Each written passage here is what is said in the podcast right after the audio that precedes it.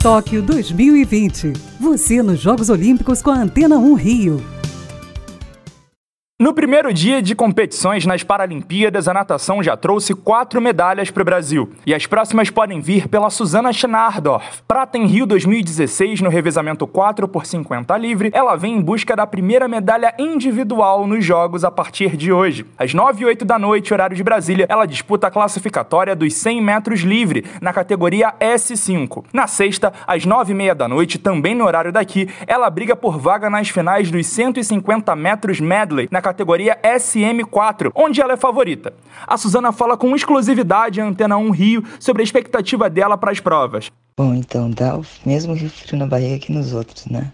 Porque eu amo muito o que eu faço, então acho que quando a gente gosta de verdade, a gente tem o mesmo frio na barriga, né? Então é muito bacana, assim, eu tenho muito orgulho de ter ido para minha terceira Paralimpíada. A preparação nos jogos foi meio complicada, né? Por causa da pandemia, mas no final deu tudo certo. E a expectativa é a melhor possível, né? No sábado eu vou nadar minha principal prova e eu tenho muita chance de ganhar medalha e realizar meu sonho de subir no pódio numa prova individual, então vai ser isso, né? Vamos com tudo. Ela também deixou um recado para vocês.